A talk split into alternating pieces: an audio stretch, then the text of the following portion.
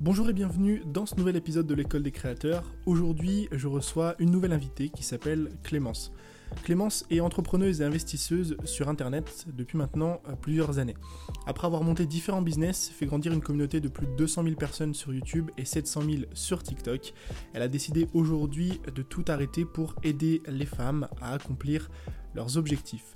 Dans ce podcast, on parle de son parcours, de ce qui l'a poussé à se lancer sur YouTube après avoir fait des études de comptabilité alors qu'elle manquait de confiance en elle, de son changement radical de thématique qui l'a poussé à laisser tomber un business qui marchait très bien, et de l'importance d'être aligné avec ses valeurs quand on veut vivre une vie plus épanouie. Si jamais cet épisode vous plaît et que vous souhaitez soutenir le podcast, c'est plutôt simple. Il vous suffit soit de le partager sur Instagram, soit de laisser un avis sur Apple Podcast. Je vous remercie et je vous souhaite à tous une belle écoute. Bonjour tout le monde, bienvenue dans ce nouvel, euh, dans ce nouvel épisode de podcast. Euh, on se retrouve aujourd'hui avec euh, Clémence. Salut Clémence. Salut Tony. Tu vas bien? Ouais, ça va super, merci. Je suis content d'être là. Alors, Clémence, présente-toi un petit peu. Dis-nous qui tu es, ce que tu fais, euh, ce que tu fais aujourd'hui. Euh, voilà. Alors, euh, donc moi, je m'appelle Clémence sur les réseaux sociaux. Mon nom, c'est Photoche. Donc, j'ai commencé les réseaux sociaux, c'était en 2016 avec une chaîne YouTube. Donc, je faisais à la base du divertissement, du lifestyle, des podcasts humoristiques. Et puis après, j'ai poussé un peu plus sur la fiction. Donc, j'ai créé une web série, et, euh, et aussi, euh, je faisais euh, pas mal de courts-métrages. Sauf que, bon, du coup, j'ai développé mes autres réseaux sociaux, que ce soit Instagram, que ce soit sur TikTok. sur ma chaîne YouTube, du coup, on est arrivé à 200 000 abonnés. Sur TikTok, on est 750 000 et Instagram, on était 67 000. j'ai aussi entrepris d'autres choses du coup à côté de mes réseaux sociaux. J'ai commencé à investir dans l'immobilier.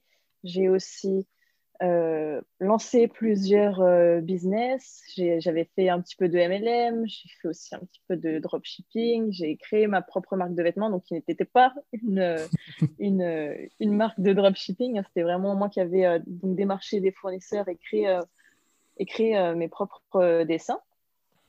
Et puis, plus récemment, du coup, j'ai décidé en fait de complètement changer de, de thématique et euh, de lancer euh, mon site internet donc, qui s'appelle euh, Girl Success, qui est un site qui va aider les femmes en fait à se lancer dans l'entrepreneuriat et à sauter le pas parce que moi je me suis donc lancée dans plein de projets différents, que ce soit dans les investissements ou dans la création de, business en ligne.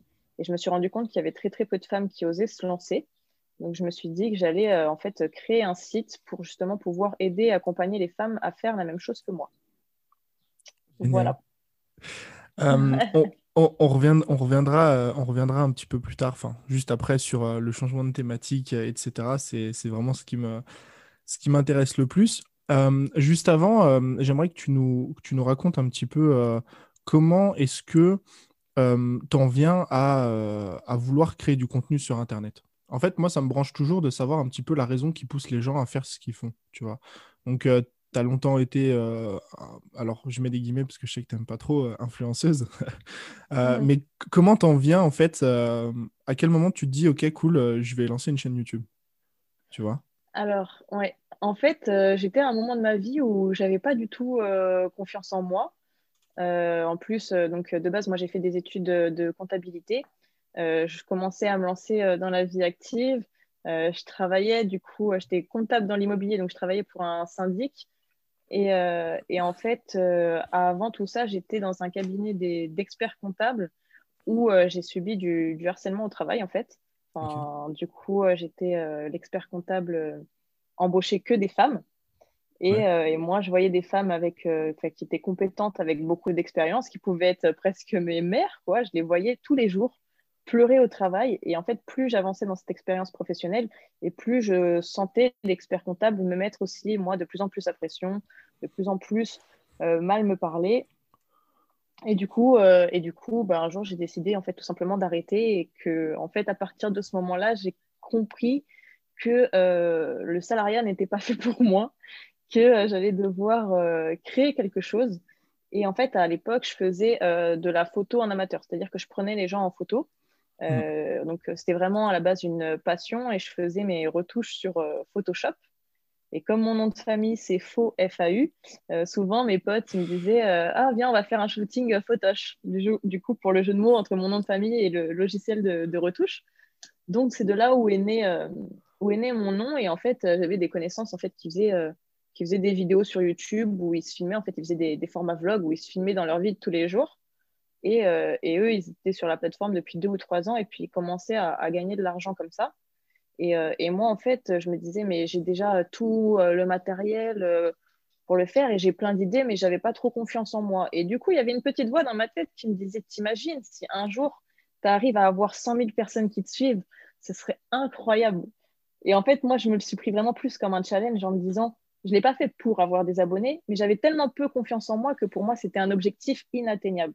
Et donc, il y avait une petite voix dans ma tête qui me disait, ce serait incroyable. Et franchement, si un jour tu arrives à avoir 100 000 personnes qui te suivent, là, tu pourrais vraiment prendre confiance en toi. Et dans un autre petit coin de ma tête, il y avait une autre petite voix qui me disait, mais attends, en fait, si tu travailles régulièrement pendant 10 ans, c'est obligé qu'un jour tu auras 100 000 personnes qui te suivent, si tu es régulière et si tu t'en donnes les moyens.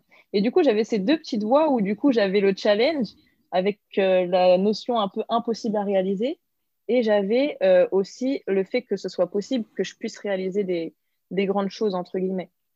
Et comme j'avais déjà le matériel et qu'en fait, moi, j'avais plein d'idées, à la base, je ne voulais pas me filmer, moi, dans ma vie de tous les jours. J'avais justement déjà envie de créer des choses euh, un peu innovantes que très peu de femmes faisaient à l'époque euh, sur YouTube, parce qu'il y avait très peu de femmes qui faisaient de l'humour ou des sketchs ou ce genre de choses. Il y avait déjà à l'époque les Cypriens, les Norman, etc. Mais, mais au niveau des femmes, il y en avait très peu. Et du coup, je me suis dit, moi, j'ai plein d'idées et tout, j'ai déjà le matériel, pourquoi pas me lancer? Et du coup, je l'ai pris comme une passion, comme euh, au même titre que la photographie que je faisais déjà. Euh, et, en fait, au fur et à mesure, ça a pris, ça a pris. Et puis, bah, les 100 000, on les a fait en deux ans et demi. Wow. Pour, pour, toi, qu'est-ce qui fait que qu'est-ce qui fait que tu arrives à, à monter, euh, à gagner entre guillemets autant d'abonnés en si peu de temps? Parce qu'il faut, faut, quand même recontextualiser le truc, même si on voit, comme tu as dit, des Norman et des Cypriens à l'époque, euh, se lancer et aujourd'hui avoir 3 millions d'abonnés, enfin 3, 5, 10, 15 millions d'abonnés, euh, on en oublie que derrière ces grandes figures, il y a des millions de personnes qui, même après des années de travail, euh, n'arrivent pas à, dépasser la barre des 5 ou 10 000 abonnés, pour, toi, qu'est-ce qui fait que tu arrives à, sortir du lot et à croître une audience telle qu'elle était à l'époque de 100 000 abonnés et même plus tard de 200 000, 600, 700 000 sur TikTok euh, Je pense que ce qui fait la différence, c'est de ne pas faire comme tout le monde.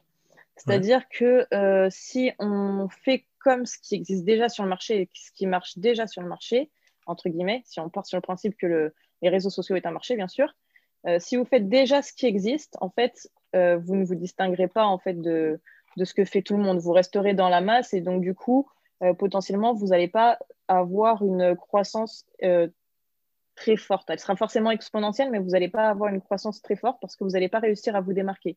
Et moi, je pense ce qui a fait la différence, c'est que comme du coup, on était très peu de femmes à l'époque sur YouTube, euh, parce que moi, c'est par YouTube que j'ai commencé, à l'époque sur YouTube, la majorité des filles, ce qu'elles faisaient, c'était du make-up, de la mode et des challenges.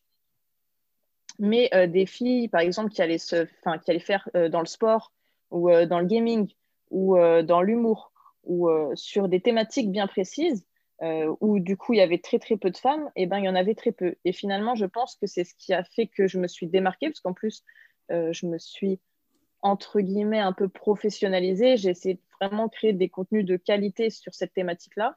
Et donc, du coup, je pense que j'ai été bah, considérée comme une fille différente.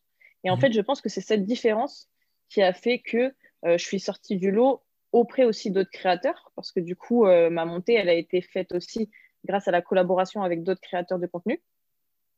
Et, euh, en fait, bah, du coup, été un petit peu catégorisée comme Clémence, c'est pas la fille du make-up, quoi. Clémence, c'est la fille fun qui se prend pas la tête, qui s'en fiche du regard des gens, peut-être à s'afficher, à porter des perruques parfois, parce que c'est arrivé.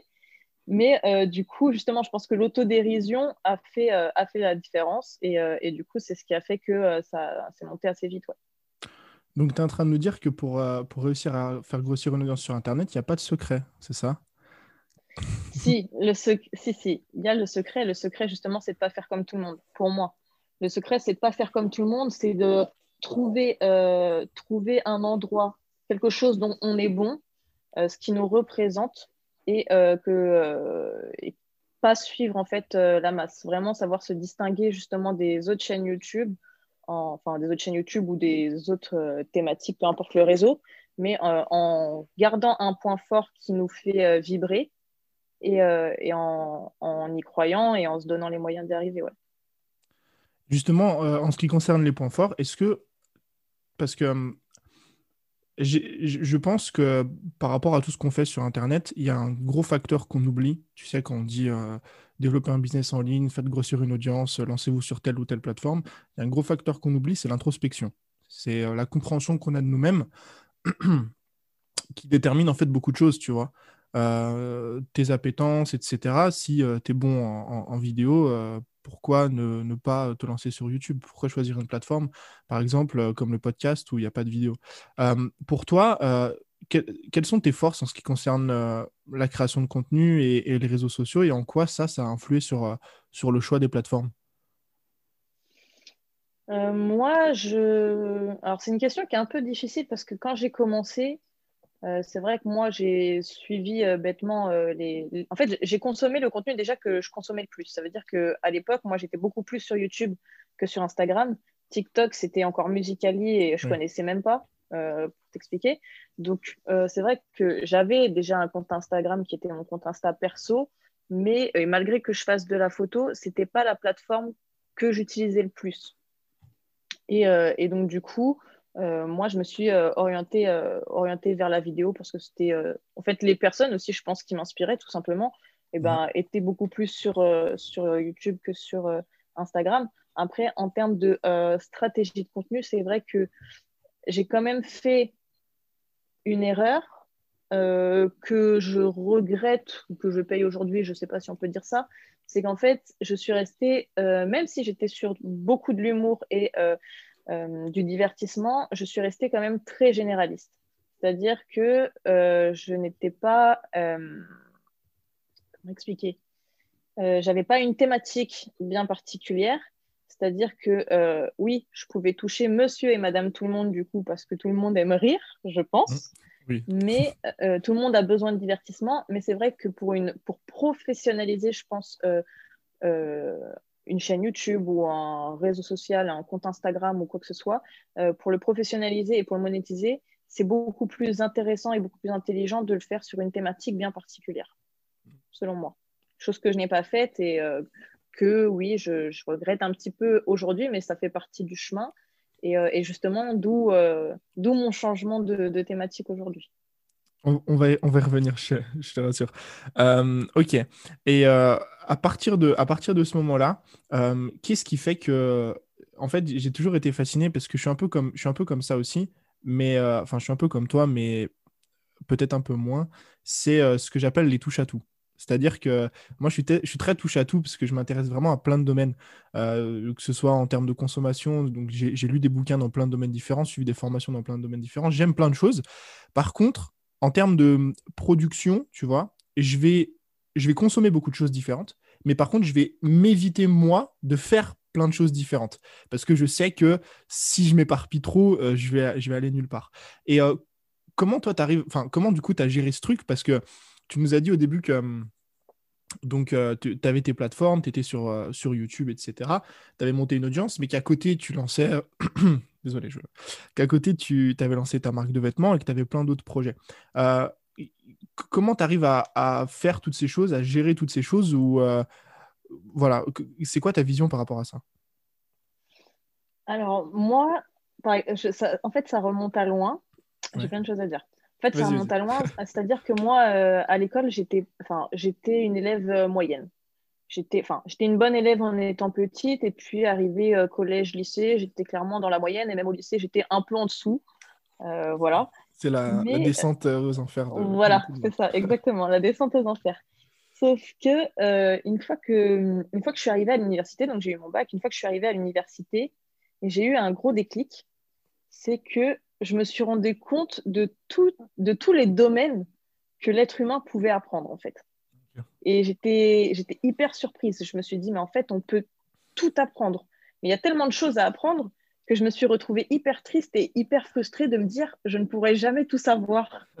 je sais pas, ça m'a ça rendu trop triste de me dire, mais il y a plein de choses que j'ai envie de savoir sur la psychologie humaine, sur l'éducation, je euh, je sais pas, moi, euh, même des animaux, des enfants, euh, sur le dessin, sur la musique, sur les mathématiques, les, toutes les langues qui existent, je pourrais jamais toutes les savoir, je pourrais jamais toutes les parler. Et en fait, moi, vraiment, l'université, ça a été un gros déclic dans ma tête de me dire, mais il y a tellement de choses à savoir et je pourrais tellement jamais tout savoir que j'avais envie d'apprendre le maximum de choses pour me dire, bah, au moins, j'aurais appris le plus que je puisse.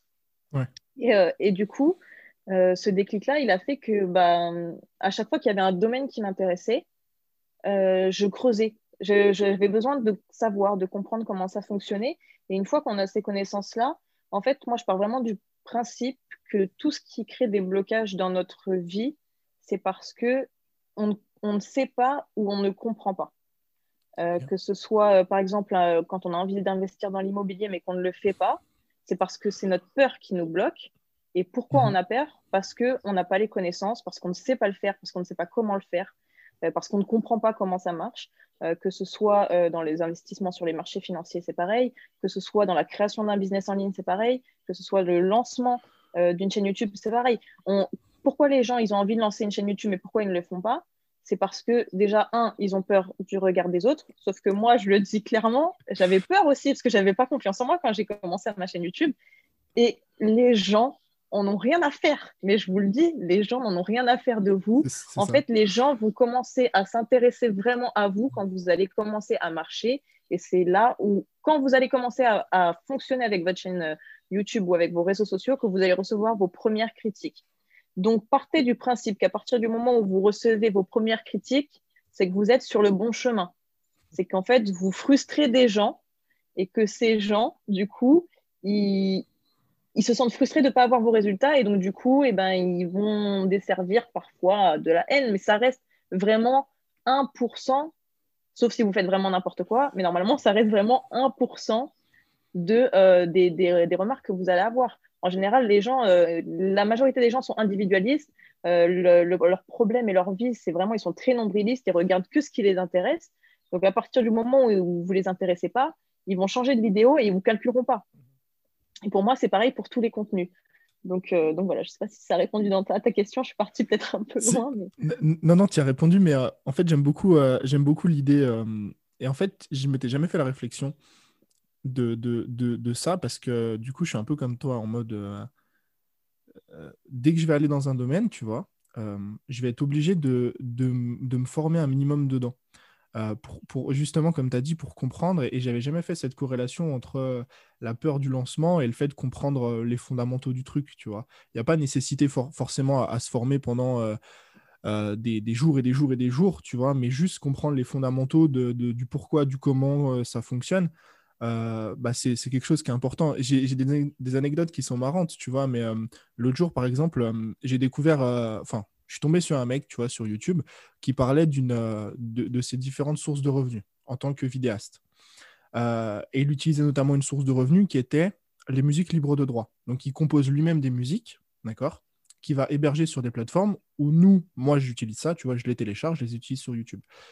les revenus que ça génère, c'est exorbitant c'est quasiment un dollar par téléchargement. D'accord euh, Les jours qu'on suivi, j'ai regardé une dizaine de vidéos euh, YouTube sur la composition musicale.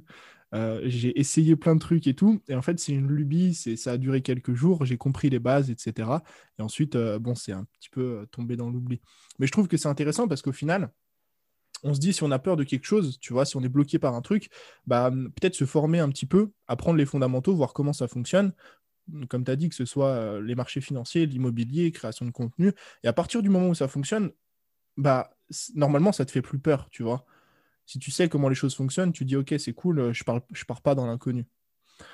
Bien sûr, parce qu'en fait, c'est à partir du moment, et même ça, tu, le vois en développement personnel, à, chaque, euh, entre guillemets, innovation, à chaque nouveau projet, tu as trois phases, tu vois. Au début, c'est ridicule.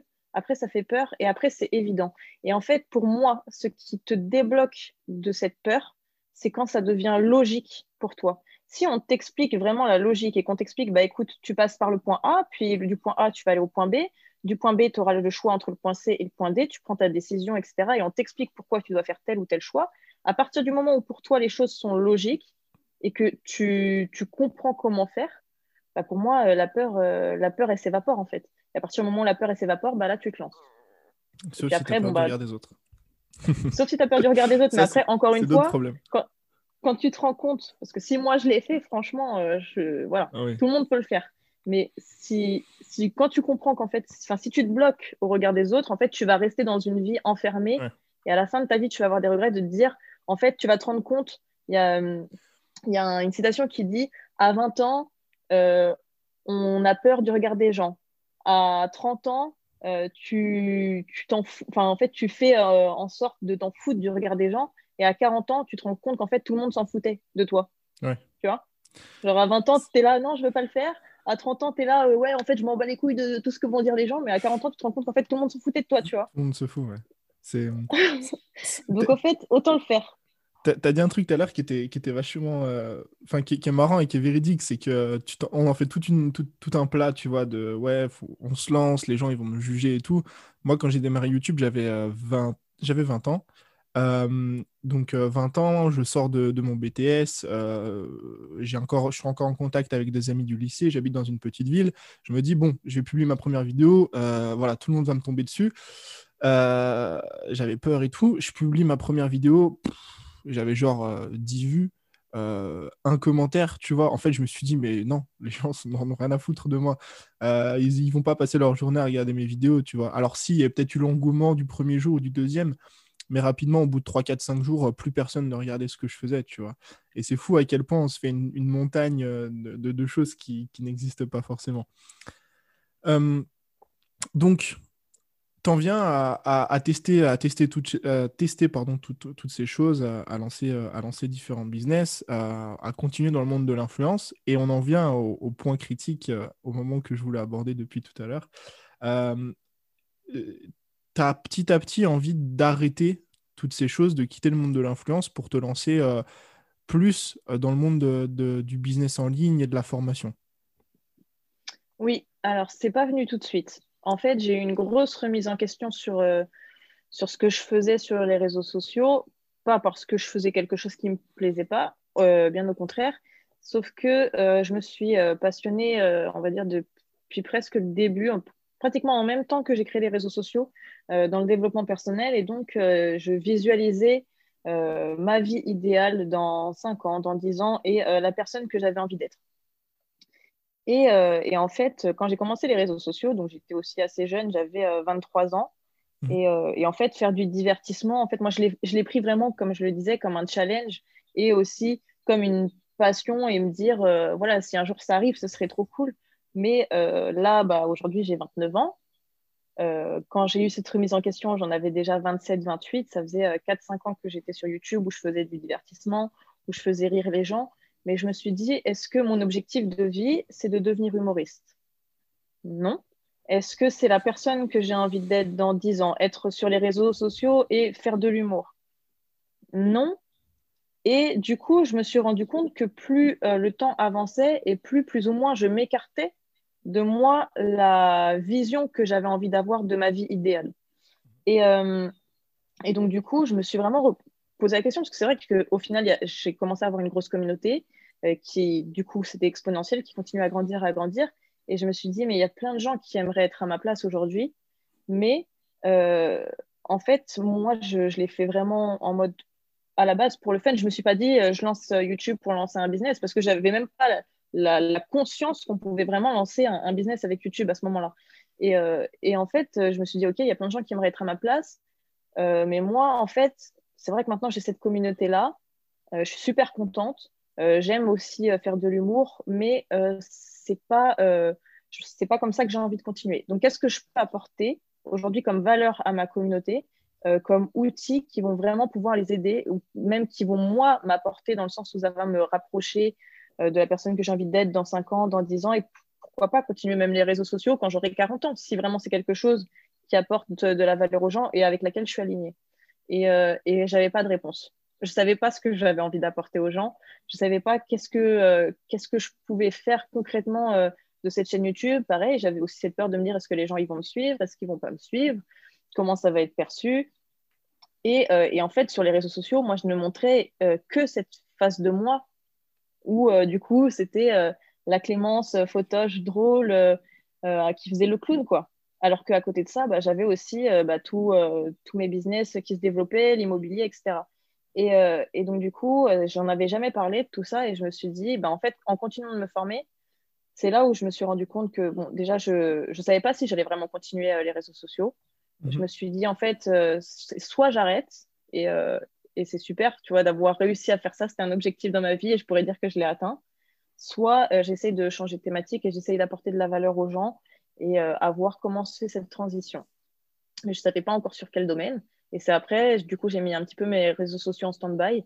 J'ai continué à avancer sur mes business, continué à avancer sur mes investissements. Et c'est après, j'ai eu un déclic. Je me suis dit, mais c'est vrai, pourquoi on est si peu de filles? Pourquoi je suis, je vais pas dire je suis l'une des seules, parce qu'il y a quand même des femmes, mais pourquoi on est si peu par rapport aux hommes? À oser le faire et à se lancer Et en fait, je me suis dit, bah, je pense que les femmes se sentent peut-être pas assez légitimes, n'ont peut-être pas assez confiance en elles, comme moi, j'avais pas assez confiance en moi avant. Euh, peut-être qu'il n'y a pas assez de femmes qui osent en parler, et j'en faisais, je faisais partie de ces femmes qui n'osaient pas parler de ça. Et peut-être aussi parce qu'il n'y a pas assez de figures féminines. Et, euh, du coup, euh, et du coup, je me suis dit, bah, si moi, de mon côté, franchement, j'arrive à juste apporter une petite brique dans, dans le fait que je vais aider bah, les femmes à, grandir et à se lancer dans ce, domaine-là, que ce soit dans les investissements, dans l'entrepreneuriat, peu importe dans quel domaine, franchement, j'aurais accompli quelque chose de très grand pour ma vie positivement. De me dire, j'aurais contribué à une cause qui me dépasse moi-même, mais à laquelle je serais fière d'avoir participé. Et, euh, et, du coup, je me suis dit, bon, bah, je vais, faire ça. C'est comme ça qu'est né Girl Succès. Et, euh, et du coup, j'ai commencé à essayer de changer de thématique sur YouTube, à en parler un petit peu plus, Évidemment, ma communauté n'était pas adaptée pour ça, parce que moi, du coup, comme je faisais de l'humour et du divertissement, il y avait vraiment de tout. Il y avait des hommes, des femmes, des plus jeunes, des moins jeunes. Mais du coup, tout le monde n'était pas forcément intéressé par euh, le sujet de l'entrepreneuriat, le sujet du développement personnel, le sujet des investissements, de l'éducation financière. Et donc, forcément, j'ai perdu euh, pas mal d'engagement. Et, et, de là, en fait, j'ai décidé de. De c'est vraiment là où j'ai pris conscience qu'en fait, quand on veut lancer un business avec les réseaux sociaux, le nombre d'abonnés ne veut rien dire. Et euh, c'est vraiment la qualité de votre communauté, la thématique qu'il faut savoir dès le départ. Euh, sur quel... enfin, vous pouvez bien sûr évoluer, votre compte et votre chaîne YouTube va, évoluer avec vous, mais il faut quand même être euh, ciblé sur une thématique bien particulière si vous voulez monétiser votre audience. Et, et dans tous les cas, moi, je pars du principe que un compte Instagram, par exemple, qui a 10 euh, 000 abonnés qui est spécialisé dans le sport euh, intéressera beaucoup plus euh, les marques qu'une chaîne YouTube comme moi qui pouvait avoir par exemple 100 000 abonnés, mais avec une audience qui est beaucoup plus diversifiée parce que mon audience n'était pas l'audience cible de la marque. Et ça, il faut vraiment en avoir conscience. Et ce n'est pas forcément des choses que les gens disent. Enfin, en tout cas, les influenceurs ou les influenceuses vont le dire. Mais moi, en ayant été des deux côtés de la barrière je peux le confirmer. Et euh, aujourd'hui, je préfère largement, et c'est pour ça que du coup, j'ai fait aussi une, une grosse purge, ce que j'ai appelé une purge sur mon compte Instagram. C'est-à-dire qu'on était 67 000 sur mon compte Instagram, aujourd'hui on est 17 000.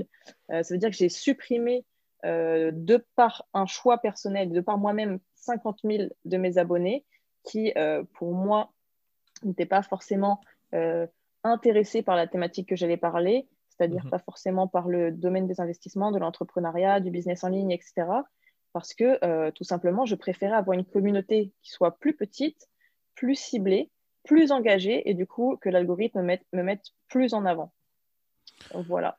Il y, a un truc, il y a un truc que tu dis très bien. Euh, et qui, est, valable euh, du coup dans peu, peu, importe le type de compte qu'on a. tu parlais des influenceurs. Euh, mais c'est pareil pour un business en ligne ou même pour une marque ou quoi. C'est l'idée de, de se.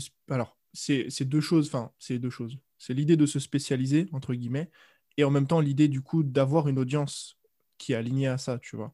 Et souvent, comme tu dis, euh, on a ce, truc. Alors, bien qu'on essaie de changer les mentalités, bien qu'il y ait du contenu sur Internet, bien que moi j'essaie d'en parler depuis 4 ans maintenant, il y a quand même parfois euh, un petit peu ce truc en mode euh, il me faut de l'audience, il me faut du monde, il me faut des abonnés et tout. Il me faut le plus de personnes possible sans se dire qu'en fait, ce qui compte, c'est vraiment d'avoir des personnes intéressées et intéressantes pour ce que tu fais et, pour, ton contenu. Il y a une chose, moi, qui m'intéresse comment est-ce que tu, gères, alors je vais mettre des guillemets sur le terme, comment est-ce que tu gères la prise de risque euh, de tout arrêter? Parce que en fait, moi, c'est un truc, euh, je me suis souvent, souvent posé la question. Parce que, OK, on est sur Internet, OK, on crée du contenu, etc. normalement, si tout va bien, euh, les réseaux sociaux ne sont pas censés s'arrêter demain. Mais je me suis posé la question des fois, euh, et si demain tout devait s'arrêter, tu vois, euh, si demain euh, ma chaîne YouTube devait être supprimée ou Instagram ou quoi que ce soit, et même moi à l'avenir, je me suis souvent posé la question, et si demain, bah, j'étais amené à me passionner pour quelque chose ou à vouloir partir dans une autre direction, qu'est-ce que je ferais? C'était vraiment une question que je me suis posée et à laquelle j'ai impossible de répondre. Je ne sais pas si j'aurais le courage comme toi tu as eu de tout, de tout arrêter, tu vois, de, ou de dire aux gens, en gros, bon, bah, c'est la fin d'une histoire et on en redémarre une nouvelle. Euh, comment est-ce que tu arrives à... Alors, comment est-ce que tu gères, entre guillemets, la prise de risque euh, en mode euh, j'arrête quelque chose qui fonctionne et je repars dans quelque chose peut-être qui ne marchera pas?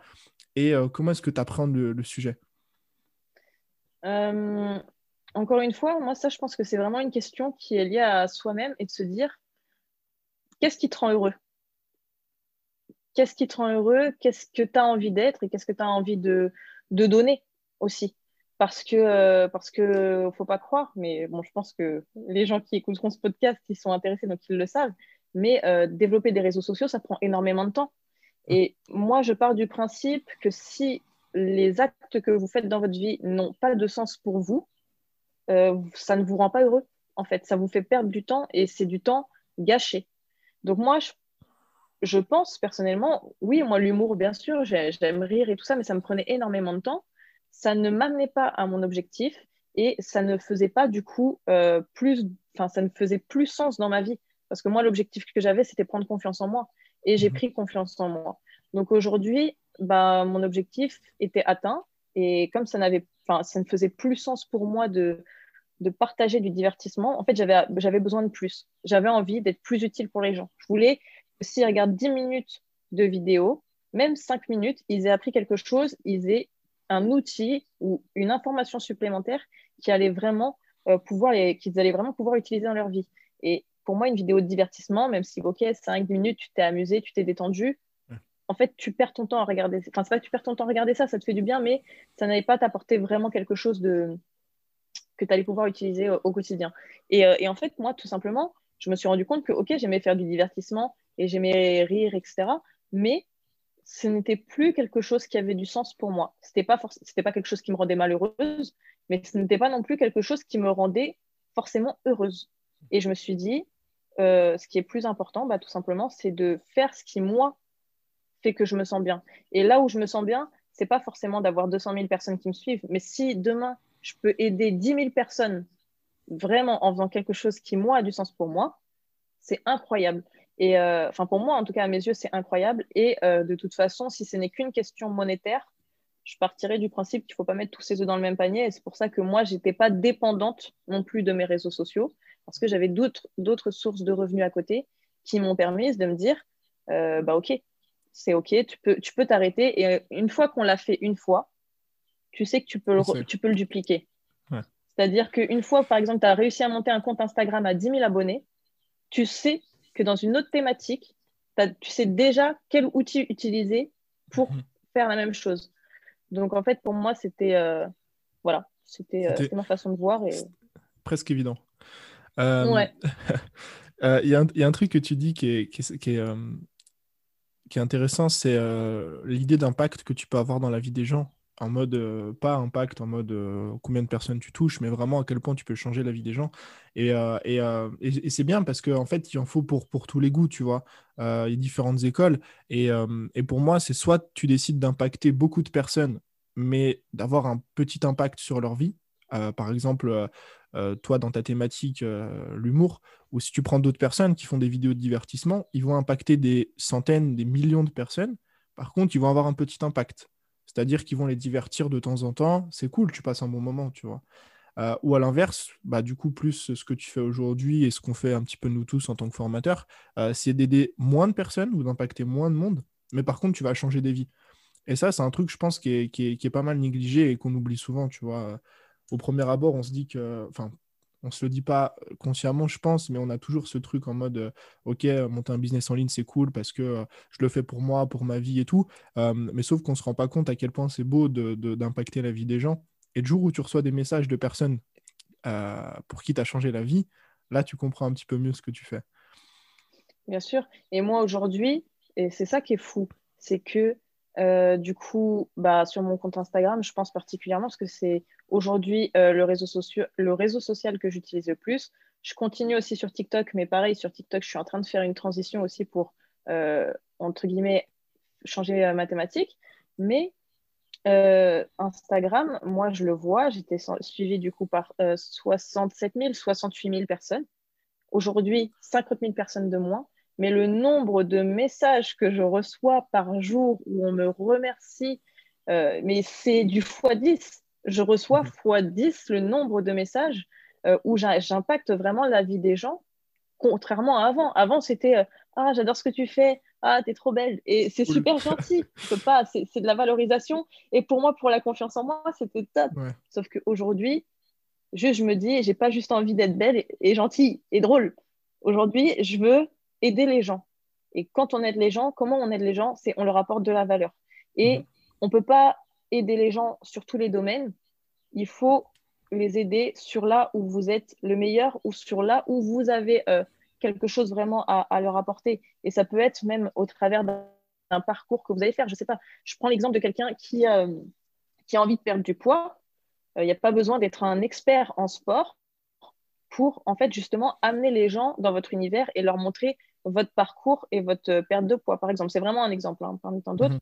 Mais du coup, même si vous n'êtes pas expert dans un domaine, vous êtes quand même légitime au travers d'un parcours et à travers une idée ou une information que vous avez envie de faire, de la partager avec les gens. Il faut juste, pour moi, c'est pas euh, faut avoir un petit peu d'abonnés et être ciblé. Pour moi, le but, c'est d'être ciblé, mais d'avoir un maximum d'abonnés dans votre cible. Et c'est ça le plus important. Si demain, vous avez 100 euh, 000 personnes qui vous suivent pour du sport, 100 000 personnes qui vous suivent pour euh, de l'IMO, 100 000 personnes qui vous suivent pour de l'entrepreneuriat, 100 000 personnes qui vous suivent pour de la psychologie, pour euh, du love coach ou quoi que ce soit, c'est le top. C'est le extraordinaire. voilà, c'est ah ce bah qu'on veut. c'est ce qu'on cherche. C'est sûr. Euh, la thématique avant tout. Que, du coup, comment? C'est ça la question. Euh, parce que tu dis qu'il faut euh, trouver un petit peu le domaine dans quoi tu peux apporter ça aux gens. Comment tu fais, toi? Comment tu as fait pour faire cette transition et prendre la décision de dire Ok, moi je faisais ça avant, ça marchait très bien, j'étais bien dans ma vie, sauf que bah, je me suis rendu compte que c'était pas la vie que je voulais avoir. Maintenant, je vais faire ça c'est le plus dur. Ouais. Ouais, franchement, c'est le plus dur. Moi, ça a mis presque un an à, ce que je trouve parce que, parce que même si j'ai pris confiance en moi, j'ai encore, euh, je sais pas si c'est ce petit syndrome de l'imposteur, mais j'ai encore ce petit truc où euh, je me dévalorisais beaucoup. Et en mhm. fait, je n'avais même pas conscience. C'est ça qui est fou. C'est que je n'avais même pas conscience de tout ce que je faisais parce que je le faisais de façon euh, je ne vais pas dire que c'était inné, mais je faisais ça naturellement. C'est-à-dire que j'entreprenais des projets naturellement. J'avais pas de peur de me lancer parce que du coup, j'avais pas peur d'apprendre. Mhm. Et euh, du coup, je faisais plein de choses naturellement. Et pour moi, comme je m'organise aussi euh, très, très facilement, euh, bah, du coup, je trouvais une organisation qui me permettait de toujours faire tout. Enfin, tout. Voilà, tout, c'est un, grand mot, mais mais en tout cas, j'arrivais toujours à m'organiser pour être un peu sur tous les fronts. Mais je n'avais pas conscience de, de, tout ça. Et c'est en, en fait un peu en me comparant, mhm. et même si on dit qu'il ne faut pas se comparer, mais en me comparant, cette fois-ci, je me suis rendu compte que, bah, en fait, tout le monde n'était pas comme ça. Moi, je n'avais pas conscience que tout le monde n'était pas, comme ça. Moi, je pensais que tout le monde était comme ça. Et en fait, c'est à partir du moment où, entre guillemets, j'ai trouvé une, une, de mes qualités, un, un pouvoir, entre guillemets, que, que j'avais, ou de me dire, bah, moi, si j'arrive à faire ça, pourquoi les gens ils le font pas? Et en fait, les gens, je voyais souvent, ils me disaient ah mais toi c'est fou, tu fais trop de choses, tu fais plein de choses. Mm. moi, je disais, je sais pas pourquoi ils me disent ça, je comprends pas. Mais euh, mais ouais, et en fait, quand j'ai vraiment pris conscience de ça, et eh ben je me suis dit en fait, ça, il faut que j'utilise ce point fort que j'ai mhm. pour le mettre à disposition d'autres personnes, pour leur apprendre à ceux qui sont intéressés à faire la même chose. Et, euh, et ça, c'est vraiment dur à trouver. Et euh, il faut vraiment, comme tu dis, faire de l'introspection et se, en fait, trouver ses points forts, ses points faibles, accentuer ses qualités. Avant, ce que je faisais, c'est que là où j'avais des points faibles, j'essayais de combler mes points faibles pour à peu près équilibrer tout. Alors qu'en réalité, vous pouvez travailler sur vos points faibles, mais en général, les points faibles, il faut les déléguer. faut les laisser tomber. Et les points forts, il faut les accentuer. Et c'est comme ça que vous serez le performant. Enfin, pour moi, selon moi.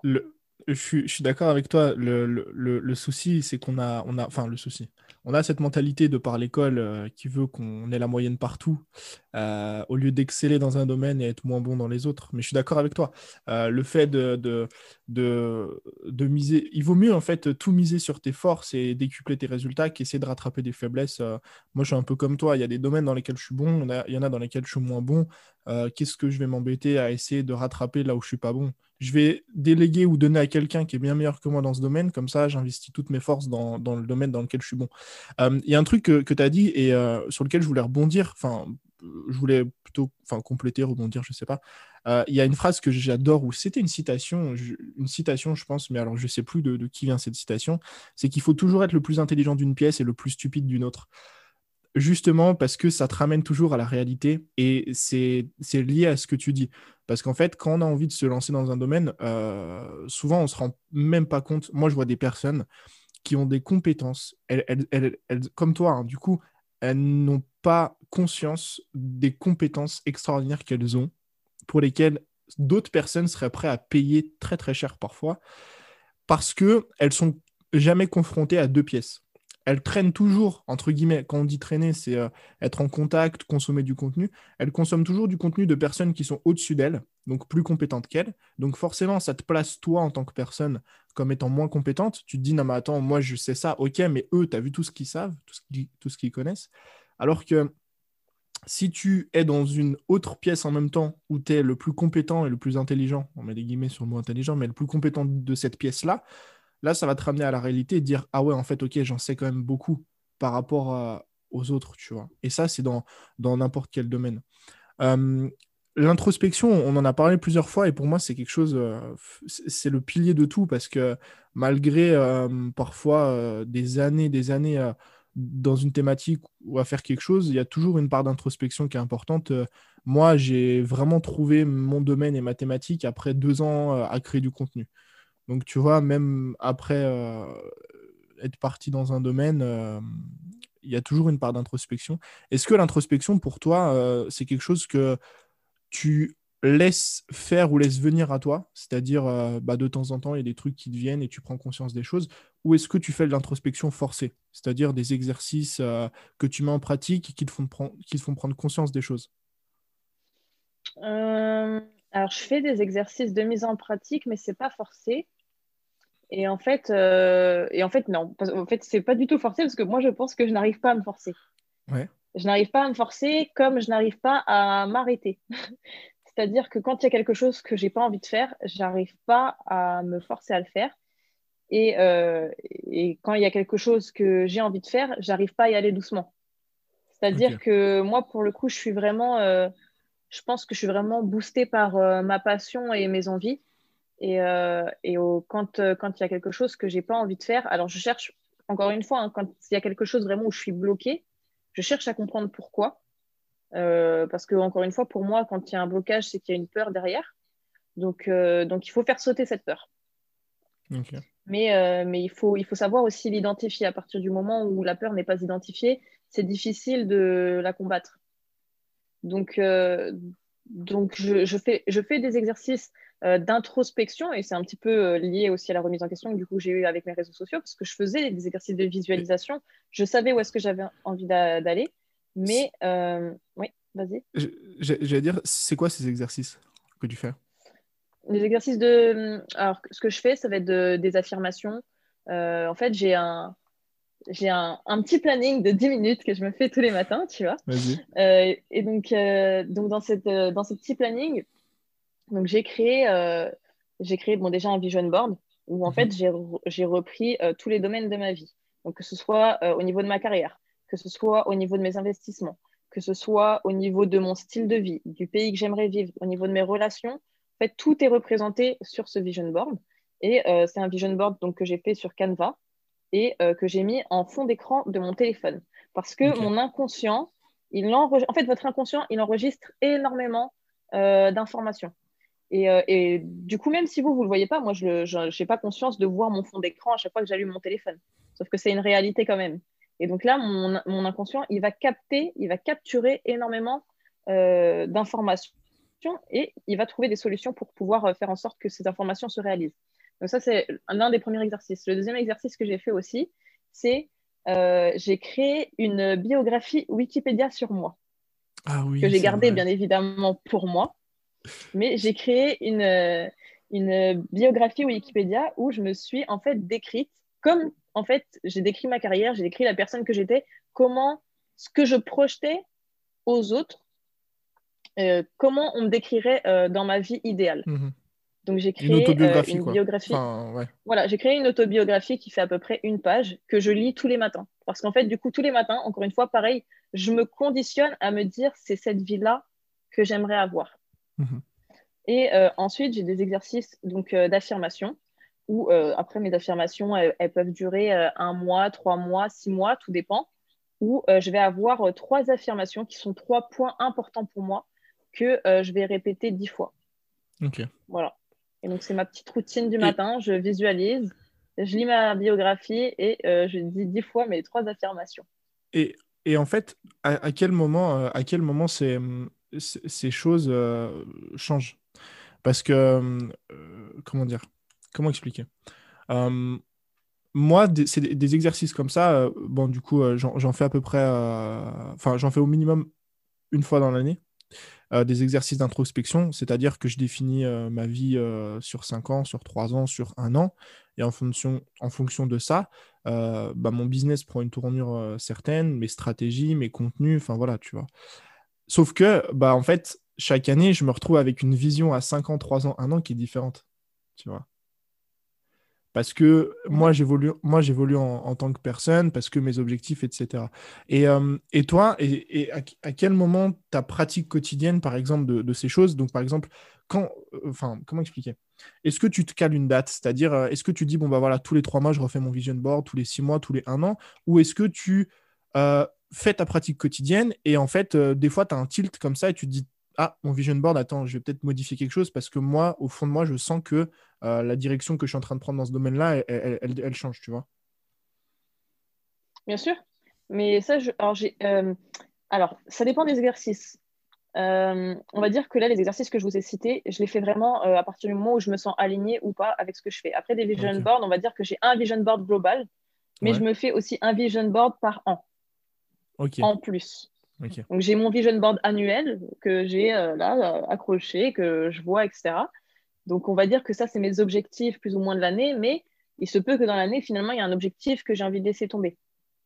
Par exemple, euh, parce que ça ne m'intéresse plus, parce que je suis plus alignée avec, parce que j'ai d'autres centres d'intérêt ou parce que j'ai envie de mettre mon énergie sur quelque chose qui a plus de sens pour moi, par exemple. Ça, mhm. c'est possible. Ou par exemple, en, en 2020, j'avais mis que j'avais envie de, sur mon vision board, de voyager en Bolivie. Bon, ça n'a pas pu être possible. Problématique. mais euh, voilà, c'est un peu problématique. Mais, euh, mais voilà. Donc, on va dire que j'ai mon vision board global qui est mhm. vraiment aligné avec ce que j'ai envie de, faire et d'être. Et euh, j'ai un vision board, on va dire, annuel supplémentaire. Maintenant, vous êtes votre, le, maître de votre destin, comme dirait Nelson Mandela. Et si demain, bien sûr que vous allez changer, bien sûr que vous allez évoluer, comme moi j'ai changé, comme moi j'ai évolué, c'est avec du divertissement. Aujourd'hui, je suis plus dans l'entrepreneuriat et les investissements.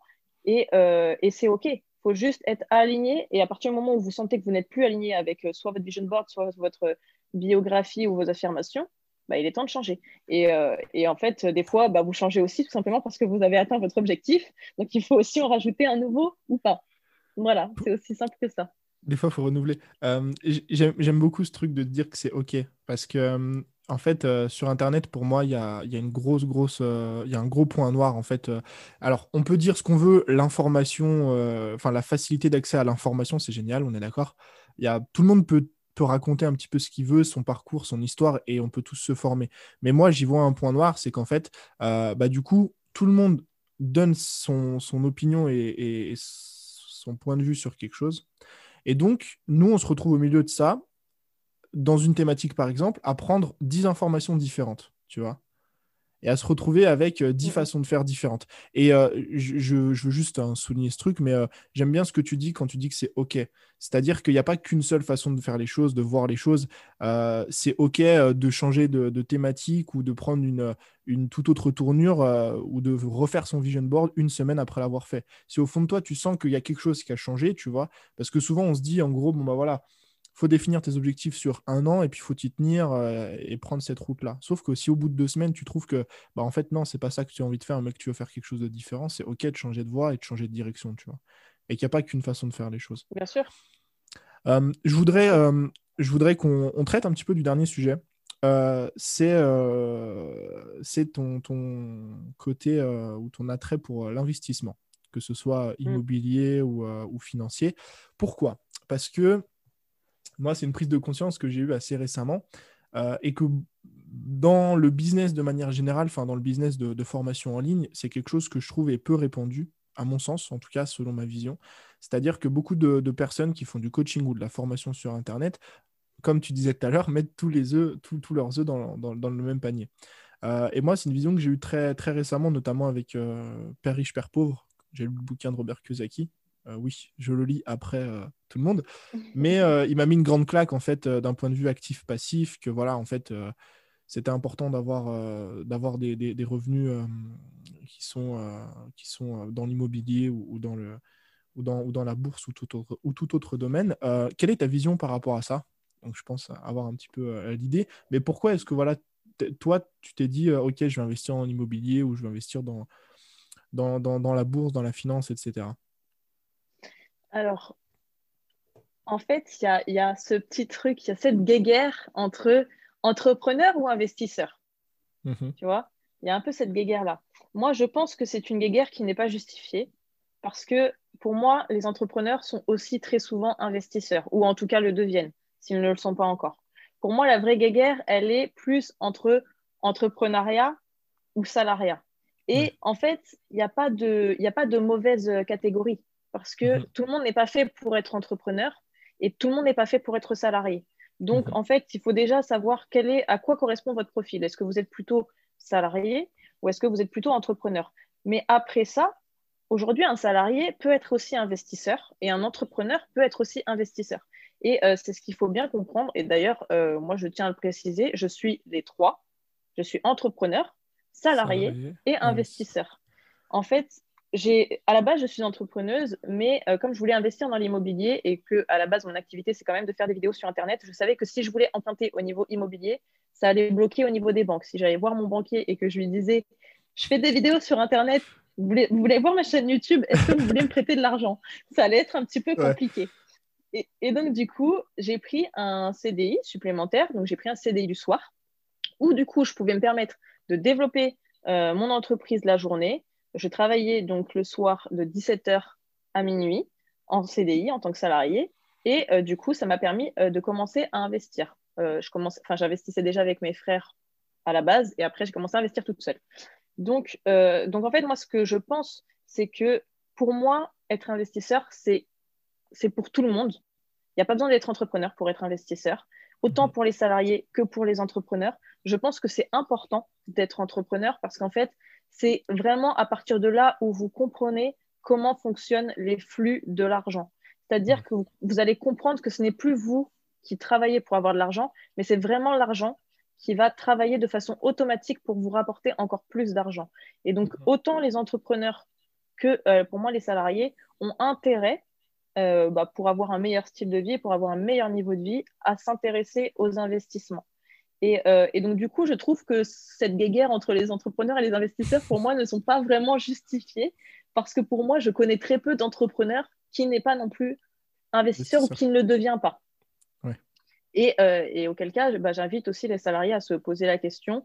Et je pense que c'est intéressant pour eux, même pour leur niveau de vie, de garder ce cadre peut-être qui est un peu plus sécurisé que le salariat, quoique pendant le Covid, on voit que ça a aussi ses failles. Mais mhm. Euh, vous en tant que salarié, vous allez avoir beaucoup plus de facilité, par exemple, à aller voir une banque et utiliser le mhm. levier de enfin, utiliser l'effet de levier des crédits pour faire vos investissements qu'un entrepreneur. Ça peut être un peu plus compliqué si euh, il a une activité qui est assez récente ou s'il n'a pas suffisamment de, de chiffre d'affaires, par exemple. Mhm. Donc euh, voilà. Et, toi, c'est quelque chose que tu as commencé quand? Moi, j'ai commencé en tant que salarié. Mhm. Euh, c'était, euh, j'ai commencé à peu près quasiment en même temps que ma chaîne YouTube, mais bon, à ce moment-là, c'était même pas une entreprise, ma chaîne YouTube. Hein. Euh, donc, j'avais commencé, commencé avec mes frères. Et, et du coup, coup j'ai commencé en tant que salarié. On a commencé à investir dans un premier bien, puis un deuxième. Et, et en fait, après, j'ai préféré prendre bah, en mon nom propre investir en solo parce que moi, du coup, j'ai pas envie de rester. J'habite en région parisienne en fait, j'ai pas envie de rester en région parisienne. J'ai envie du coup de partir dans le sud et mes frères n'ont pas forcément envie de me suivre. Donc là, du coup, je fais mes investissements en solo. Mais en tout cas, moi, j'ai commencé en étant euh, salarié. Et du coup, du coup j'ai fait mes premiers investissements en tant que salarié. Et euh, là, j'aspire à, avoir suffisamment de revenus qui tournent en automatique grâce à mes investissements pour pouvoir par la suite pouvoir investir en étant entrepreneuse. ok. C'est vraiment, euh, c'est vraiment un truc euh, qui pour moi est pas assez répandu aujourd'hui euh, dans le domaine de la formation. Enfin, même s'il y en a beaucoup qui en parlent, il y a beaucoup de personnes qui parlent de l'immobilier. J'ai l'impression que quand on, est dans le domaine de la formation en ligne, on a trop ce mindset de de, où on a peu ce mindset du coup de divertissement, de, divers, de diversification. Pourquoi je dis divertissement? De diversification des, des, revenus, tu vois. Ou alors si on, diversifie nos revenus, mais il reste toujours euh, dans un secteur. Moi, j'ai plusieurs sources de revenus, mais ça reste toujours tourné autour de la formation en ligne, tu vois. Alors que quand j'ai lu euh, vraiment euh, Père riche, Père pauvre, ça m'a mis une grosse claque euh, d'un point de vue finance et, argent, et j'ai compris un petit peu mieux comment tout ça fonctionnait. Et je me suis dit, OK, il faut que je commence à réfléchir plus long terme. Et c'est ce que tu disais, le côté, le côté de l'argent qui travaille pour toi et non l'inverse, etc. on va terminer avec trois questions, ce podcast, que je, pose un petit peu toujours à, tout le monde. la première question, c'est qu'est-ce que tu dirais à la Clémence d'il y a dix ans? Si euh, tu pouvais faire un bond dans le passé et dire une seule chose, un petit conseil à Clémence d'il y a 10 ans, qu'est-ce que tu lui dirais? Ça va bien se passer. C'est vrai. tu, pensais que ça allait mal se passer? J'avais pas confiance en moi en fait. Donc, euh, franchement, euh, moi, la vie que j'ai aujourd'hui, c'était ma vie idéale il y a 5 ans. Je me disais, si un jour, enfin, la vie que j'ai aujourd'hui, vraiment, je me. Et même, je dirais même il y a 10 ans, fait, j'ai, bon, comme tout le monde, hein, on a tous plus ou moins notre lot de galères et notre lot, euh, notre lot de galères et notre lot de réussite. Et j'ai eu mhm. mes échecs, hein, je tiens à le préciser, même si on n'en a pas trop parlé pendant le podcast, mais j'ai eu mes échecs. Et, euh, et, ouais, donc du coup, bah, on a nos phases de doute. Et du coup, euh, et du coup ouais, si je devais revenir en arrière et dire quelque chose, c'est ça va bien se passer. Ok. quel conseil tu donneras à quelqu'un aujourd'hui qui voudrait monter une communauté sur Internet. C'est-à-dire euh, pas les, pas les étapes ou quoi. Si tu devais donner euh, un pilier, une chose euh, soit à maîtriser ou un conseil à mettre en place ou quelque chose à mettre en place pour créer une communauté aujourd'hui sur Internet, comme on l'a répété plein de fois dans le, dans le, podcast, de personnes ciblées et intéressées par, par ce que tu fais. Mmh. Moi, je pense que le, le point le plus important, après, je pense que je vais le souligner parce que moi, c'est l'erreur que j'ai faite et du coup, je donnerai ce conseil-là. Mhm. Euh, aux gens qui, doivent se lancer, c'est prenez une thématique dans laquelle vous vous lancez pour du moyen long terme. C'est-à-dire prenez le temps de choisir une thématique pour du moyen long terme parce que même si c'est ça va ça peut bien marcher pendant 2-3 ans, si, euh, si au bout des 3 ans c'est une thématique qui vous intéresse plus, vous aurez fait tout ça pour rien. Donc prenez le temps de choisir une thématique comme ça, vous allez avoir tout de suite une audience qualifiée. Vous allez pouvoir la monétiser rapidement. Et si en plus c'est une, euh, une thématique sur laquelle vous vous voyez sur du moyen et du long terme, vous aurez forcément des résultats. Donc ça, pour moi, c'est une clé très, très importante. D'où le travail de, l'introspection qu'on disait euh, juste avant. Mm. Euh, et euh, dernière question, qui n'est pas une question, mais si tu avais un livre à, conseiller à une personne qui nous écoute, peu importe le domaine, hein. ton livre ultime, celui que, tu pourrais lire et relire et relire. C'est compliqué. Tu en as cité un, tu as dit Père riche, Père pauvre, donc je ne vais pas le reciter, mais je le conseille beaucoup. Ça fera, du coup, ça fera deux. Mais moi, alors, ah, c'est compliqué. Il y en a trop. Il y en a plein. ouais, ouais, il y, en a deux dans lesquels j'hésite. Alors, de base, j'aurais dit le Miracle Morning. Parce que c'est pour moi celui qui a été le plus un électrochoc pour moi. Mhm. Euh, même si aujourd'hui, je me décroche un petit peu de ce livre-là parce que, euh, parce que je pense qu'il ne faut pas non plus l'appliquer complètement à la lettre. Mais bon, après, ça, c'est encore un autre sujet. Donc, de base, j'aurais dit le Miracle Morning, mais je, je vais changer et je vais dire le livre qui a levé le voile de mes yeux et qui m'a permis de me rendre compte de plus ou moins comment fonctionnaient un peu les énergies et comment, comment fonctionnaient les personnes qui avaient du succès en fait. Et euh, ce livre, c'est Le Secret. Donc, euh, donc c'est Le Secret de Rhonda Byrne. je vous invite à, le, le, lire. Ou sinon vous avez le film sur Netflix, qui reprend exactement mot pour mot le livre. Parce que moi j'ai lu le livre et quand j'ai vu le film je fais oh putain tu dit merde. Ouais je, connais tous les textes par cœur. Non mais euh, euh, donc, voilà le secret de Rhonda Byrne il est très puissant. Ok j'ai euh, fou mais j'ai l'impression de d'avoir comment dire le secret j'en ai entendu parler trop de fois déjà et je l'ai jamais ni lu ni regardé. Et en fait, c'est comme Père riche, Père pauvre. J'en entends parler depuis 5 ans, j'en entends que du bien, mais je l'ai pas lu. Enfin, je l'ai lu que cette année. Et en fait, j'ai l'impression de, à partir du moment où, le livre est trop connu, tu vois, j'ai, au fond de moi, j'ai l'impression d'avoir une, une partie de moi qui me dit bon bah non, on va pas le lire parce que tout le monde l'a déjà lu, tu vois. Je sais pas pourquoi. Mais euh, j'ai ces trucs, ce pressentiment où, je sais pas, j'ai l'impression que mon corps, il a envie d'être à contre-pied et de ne pas les lire. Alors qu'en vrai, c'est vraiment. Enfin, du coup, je, pour le coup, vu que tu le soulignes, je le, je le regarderai euh, sur Netflix parce que j'en entends que du bien et, euh, et, euh, et puis je ne l'ai toujours pas consommé des années après. Le secret, c'est. en fait, ça s'appelle le secret parce que c'est le secret des gens qui ont du succès dans leur vie depuis, en fait, depuis la nuit des temps. On va dire à l'époque déjà des pharaons, etc. Pourquoi, mhm. pourquoi 95% des richesses aujourd'hui appartiennent à 3% de la population? Enfin, je mhm. dis 95%, mais je crois que c'est 75% des richesses appartiennent à 3% de la population et 97% euh, des autres personnes se partagent 25% des richesses du monde. Oui, c'est ça. Donc, en fait, on t'explique plus ou moins les habitudes des personnes à succès et, et du coup, c'est des témoignages. C'est un, un, film entre la fiction et euh, le documentaire et il est très, très bien fait. Donc, euh, je vous invite à le regarder. Parfait. Écoute, merci Clémence. Euh, dis-nous où est-ce qu'on peut te, retrouver si on a envie de te suivre et de regarder ce que tu fais? Eh ben, mes réseaux sociaux, du coup, euh, Instagram et euh, TikTok, Photosh, F-A-U-T-O-S-H. Et voilà, vous pouvez m'envoyer des DM, du coup, je, je, réponds et avec plaisir de vous d'échanger avec vous. Parfait. Je te remercie. Merci à toi. Et je te dis à la prochaine. Ça marche. Merci. Salut, salut.